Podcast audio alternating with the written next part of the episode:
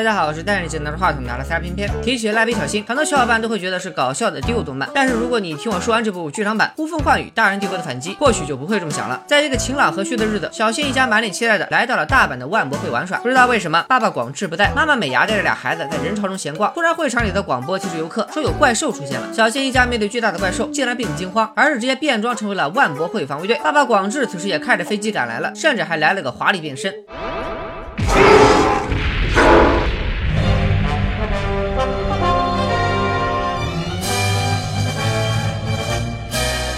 也是奥特曼的广志，几下就把怪兽给打晕了。一旁的小新觉得爸爸太抢风头，不顾一切的跑到怪兽肚子上撒起泼来。为什么怪兽好像变小了呢？镜头一拉远，原来小新一家是在体验拍特摄剧，广志那无敌的英雄形象都是虚假的梦而已。这场体验是为了让广志过一下超级英雄的瘾。下一个要过瘾的是美伢，她拿着仙女棒，体验了一回当魔法少女的感觉。这种角色扮演的游戏只为大人服务，满足他们的儿时幻想。有的项目孩子们没法参与，就被丢到了寄存处。小新在这里见到了幼稚园的同学们，大家的父母都来到了这个所谓的二十世纪博览馆。大人们在这里变得很不正常，他们像是忘记了年龄。在博览馆里玩洋娃娃，扮成美少女战士，还在人道的哆啦 A 梦空地上追跑打闹。因为二十世纪博览馆太受欢迎，展览馆外的世界都刮起了怀旧风潮。街上的老爷车多了，大家又看起了录像带和黑白电视，服饰也是越穿越复古。这个所谓的二十世纪博览馆的创始人是一个扮相很像老一辈摇滚歌手约翰列侬的蘑菇头。他建造了一个完全模拟了过去时光的小镇，在这个小镇上，大人们可以生活在其中，让自己永远活在儿时的记忆里。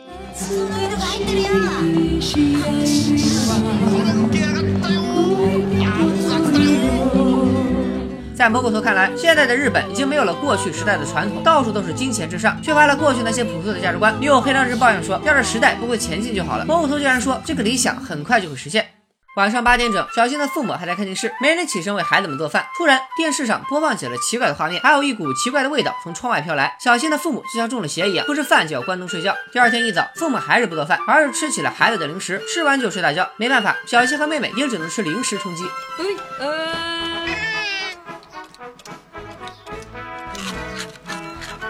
越吃越觉得悲愤的小新受不了了，他跳起来想叫醒妈妈去做饭，叫醒爸爸去上班，但爸妈根本不想动。爸爸还反驳说，凭什么大人就一定要去上班？无奈的小新不想再理这对奇葩父母，自己背着小葵要去幼稚园，可左等右等，娃娃车也不来。小新干脆骑着三轮车出发，在路上看到了一幕幕奇景，大人们好像都失了智，玩起了他们童年时爱玩的游戏，连幼稚园的校长和老师们也像孩子一样玩起了躲猫猫。正当小新极度纳闷时，巷子里开来了一大串三轮卡车，卡车放着怀旧音乐，大人们听到后都疯狂的向前跑去，连美伢和广志也被催眠般的上了车。急的小新背着小葵跃上墙头，开启了跑酷模式，追着爸妈。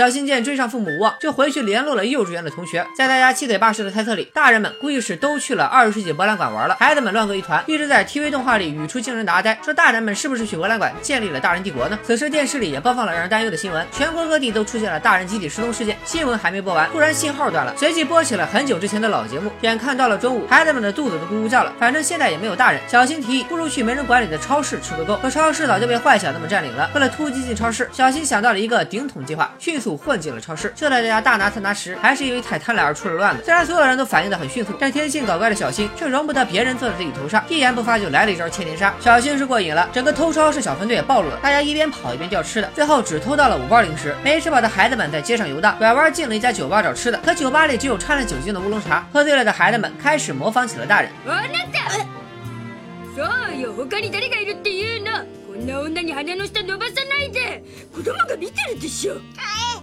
もうよせよ。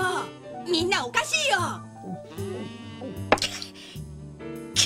女なんてどいつもこいつもおらんだぜ。僕はママ一筋だから。坊さん。ママ。君いくつ ?5 歳。えー、若いね到了晚上，小新他们找了个房子躲了起来。收音机里传来了广播，蘑菇头说，所有小朋友的父母都在二十世纪博览馆，他们在那里回味童年。如果小朋友们想爸妈，他会派车接孩子们去和父母团聚。如果有孩子不去，就会被当做抗议分子，天一亮就会被抓起来，再也见不到爸爸妈妈。广播一结束，真的有车来接走了很多孩子。小新等人没有被蘑菇头蛊惑，准备找个地方躲起来。小新就带着大家来到了他最喜欢去的商场，在商场的天台，大家看着远处二十世纪博览馆的烟花，都十分想念自己的父母。第二天一早，蘑菇头就带着那些没上车孩子的父母，要去警急追捕那些不听话的小孩。大人们都还是一副脑子听话的模样。蘑菇头用玩具和游戏卡牌当奖励，就能轻松控制他们。这边捉小孩的队伍已经出发，那边小新等人才刚刚起床。几个人洗漱完，蘑菇头的手下们已经冲进了商场。小新等人找了个玩具小屋躲了起来。关键时刻，小新突然想放屁，为了不被外面人听见，还特意放得很小声。但所谓臭屁不响，响屁不臭，大家立马就都被熏了出来。站在外面的竟然是广志，但广志一心只想抓小新，根本不顾什么父子情谊。幸亏玩具小屋卡住了广志，小新他们才得以逃脱。紧接着，大家又遇到了美伢，小柯一下子就抱住了妈妈的大腿，小新神力爆发，将妈妈拽倒，整个商场乱作一团。趁乱逃出商场后，小新团队来了一次遁形大法。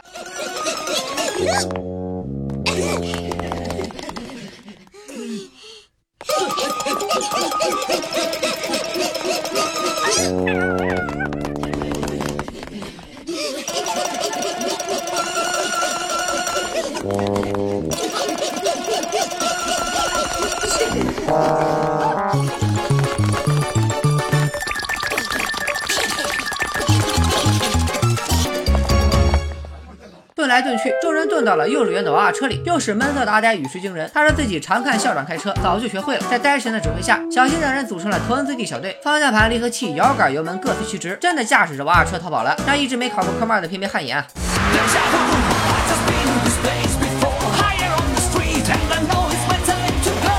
看阿呆开车开的那么爽，小新想尝试一下操作方向盘的快乐。于是阿呆决定大家轮着开。第一个要上场的是正南，他胆怯的想推死，一定用一记兔子杀就把正南吓到了驾驶位上。正南哆嗦着把娃娃车开得左摇右摆，没想到却凭借庞大的车身把追击的小车挤翻了。正南这下发现了诀窍，开始了疯狂飙车模式，甚至还来了一次水下行驶。第二位当驾驶员的是风间，但保守的风间车开得太慢了，路牌上写的限速四十，他就真的只开了四十迈，完全不像是在逃亡。很快大人们的车就追了上来。第三个上场的是宁宁，他一上来就进入了表演模式，又和小新玩起角色扮演，装起了大人，然后一言不合就开始唱神曲。美女宝贝，今夜不让你露宿，哈哈哈！跟随我们的音乐节奏，身体开始挪动。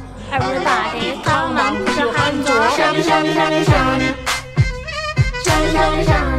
第四位闪亮登场的就是我们的主角星神了。小新的驾驶风格比较虎，他直接跳着舞就把车给开了，好像是有魔咒一般。又是爸爸广志和妈妈美伢最先追了上来，不过都被咱们的星神一一化解。开着开着，小新有点尿急，于是他派出了蜡笔小新里真正的神奇存在小白出场。小白开着车，小新直接爬到车顶，对着追上来的蘑菇头撒起了尿，让蘑菇头体验了一把活在当下的恐惧。车里的风间发现小白正在把车开向二十世纪博览馆，大家当即决定不入虎穴焉得虎子，就去敌人的老巢闯一闯。仿佛察觉到了小新等人的意图，大人们也开始猛烈的攻击，他们的武器。倒是很童趣，不是烟花就是弹弓。小白这个车技是真的溜，千钧一发之际，娃娃车冲进了二十世纪博览馆的大门，大家都在为白神欢呼时，一个不注意，车撞在了博览馆的柱子上，把大家都给撞晕菜了。蘑菇头趁势冲进博览馆，来了个瓮中捉娃，只有小新凭借主角光环，带着小黑、小白脚底抹油溜了。这三位大神来到了一间画着奇怪标志的大门前，打开门后，小新惊呆了，屋里的是已经变成小孩子的广志，场景梦幻般的回到了他第一次和小新爷爷奶奶来到世界博览会。小广志想要去看博览会上最有名的月之石，这个月之石其实就是月亮上的一块石头，是美国的。阿波罗十一号登月时带回地球的这块月之石太珍贵了，参观的人排起了一条长龙。因为人太多了，小新的爷爷不想排队，这让小广志非常不满。小新看爸爸已经沦陷在了童年回忆里，赶紧跑上去父子相认。但小广志完全忘记了小新的存在，说自己还是个孩子，怎么可能有了小新这个儿子呢？看来必须得找个什么东西唤醒广志成年以后的记忆。小新脑筋一转，想起爸爸那双很臭的脚，迅速脱下鞋给爸爸来了个脚触杀。在熟悉的味道里，爸爸回到了更早的童年。小新的爷爷载着广志在田间骑行，父子俩要去钓鱼。随后画面一转，广志已经是个小学生，他已经可以自己骑着自行车在田间驰骋了。再大一点，上了中学的广志开始和女生早恋，两个情窦初开的孩子推着车一言不发的尴尬而过。随着时间的推移，广志的记忆距离现在越来越近，他想起了自己一个人离开家乡，坐着火车来到大城市闯荡。他第一次成为大公司的职员，因为做事毛手毛脚，被上司骂个没完。他也记起了和美伢共同在樱花树下散步的恋爱时光。他们结婚生子，有了可爱的小新，全家人一起在土地上盖起了房子，有了一个温馨的小家。成家后的广志身上背负着沉重的经济压。压力。他在酷暑中奔波，在深夜时加班，在地铁上酣睡。他的脚也是在那段时光中因为忙碌而逐渐变臭的。但每当他结束一天的工作回到家，迎接他的是贤惠的美伢和两个可爱的孩子，一口冰啤酒下肚，酣畅淋漓。假日时，他也会学着自己爸爸的样子，骑着车和美伢带着孩子们去钓鱼，一家人从容幸福的在田间驶过，微风吹拂着他们的面庞。人生正是这样的一个轮回。这些回忆伴随着脚臭，小广志变身回了大广志。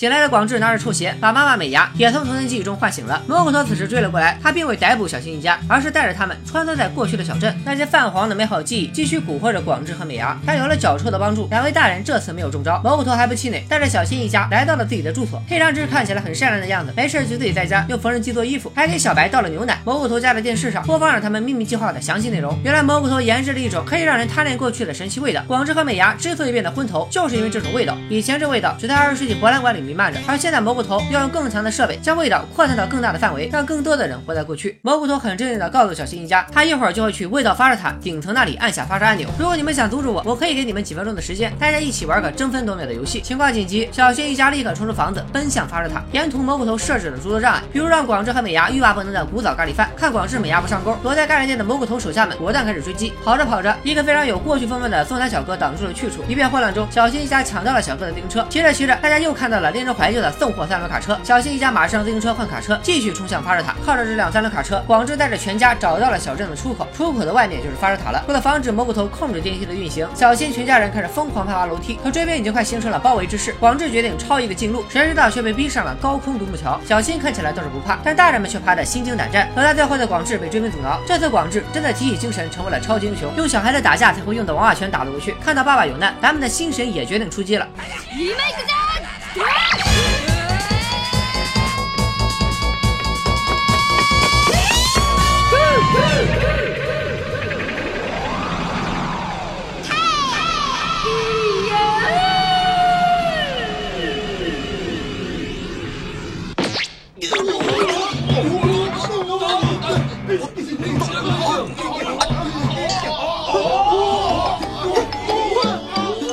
小新的这个无厘头攻击，让所有人都处在掉下去的边缘。就在小新要掉下去的时候，美伢用一条腿接住了小新，可自己也因为失重倒掉在了独木桥上。但一这把闺女小葵紧紧地抱在怀里，千钧一发之际，还是广志将妻子拉了上来。小新全家再次躲过了危机。可此时，蘑菇头和黑长直已经乘坐电梯前往发射塔顶层了。半路上，他们还专门停下来，给广志一个回到过去的机会。但广志撑着电梯门，告诉蘑菇头，比起活在过去的虚假快乐，还是现在拥有家人的幸福让他感到更踏实。趁着爸爸拖延时间，小新带着妈妈继续向发射塔顶层进发。看着追兵们越来越近，妈妈抱着小 K 来了一个。后背降速攻击，小白也冲上去阻挠敌人前进。他们的英勇行为此时此刻都被监控录了下来，整个怀旧小镇的居民都在观看。现在只剩下小新一个人和电梯赛跑了，他越跑越快，摔倒了爬起来继续跑，跑到画风都开始凌乱了。最后一刻，小新追上了蘑菇头，蘑菇头每走一步，小新都拽着他的裤脚。冷漠的蘑菇头还是走到了发射塔按钮前，但是他发现，因为小新一家人的反抗行动被直播，怀旧小镇的居民们对那个神秘味道产生了抗拒，大家都开始怀疑活在过去是不是正确了。如此一来，现在按下发射按钮也没有意义了，因为大家都意识到未来才是最重要的。在黑长直愤怒的质问下，小新回答了他为什么一定要活在未来。ほら父ちゃんと母ちゃん休まりやしろともっと一緒にいたいから喧嘩したり頭に来たりしても一緒がいいからあとはほら大人になりたいから大人になってお姉さんみたい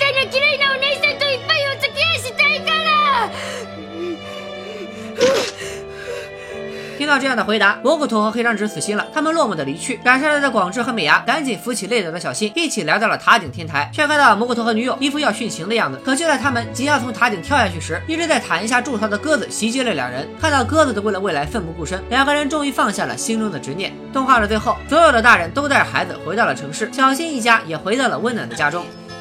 着いた着いた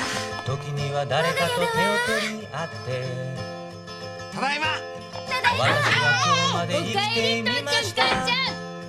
蜡笔小新之呼风唤雨，大人帝国的反击》其实算是一部软科幻动画。动画中那个蘑菇头修建的怀旧小镇，永远都笼罩在夕阳西下的光晕里。旧时代那慢节奏又非常市井的场景，在当今的大都会时代已经很难见到。之所以大人们都沉浸在这个旧时代的小镇，有很大一个隐藏原因，就是他们作为爸爸妈妈，在大城市生活的十分辛苦。从广志的回忆可以看出，他在大城市的快乐非常稀缺。人到中年后，除了工作还是工作。熟悉蜡笔小新动画的小伙伴都知道，三十五岁的广志背负着三十二年的房贷，还有分为三十六期还款的车贷。他的人生重心被赚钱养家的压力捆绑着，想要逃避这样的人生也是人之常情。无数像广志这般的父母，因为一个虚无缥缈的味道，决定逃离现实。他们想回到孩童时代，也就是想回到没有任何压力的无忧无虑中。这个时候，孩子反而比大人们更加清醒。这其实是个很有趣的对比。我们是孩子时，都想着快点长大变成大人，可成了大人后，又开始怀念起童年时光。有句话说得好，叫每一个时代的人都觉得上一个时代更好。这其实本质上就是人类的一种消极情绪。因为按照正常逻辑，过去不会更好，未来才有无限可能。这边给大家推荐这部《蜡笔小新》的剧场版，也是希望在看这期节目的你，不要因为现在的困境而怀疑自己的未来。陈冕在过去的都是弱者，只有向未来努力的奔跑，才是摆脱眼下困境的唯一方式。就像广志一样，如此辛苦的在外工作，好像暗无天日。但其实每晚回到家，小新和小葵就会缠着这个脚臭的爸爸。爸爸陪着他们洗澡，他们陪着爸爸吃宵夜。我们在外的硬挺死扛与挥汗如雨，不就是为了这样的幸福一瞬间吗？为了未来拥有更多这样的幸福瞬间，让我们一起爆肝吧！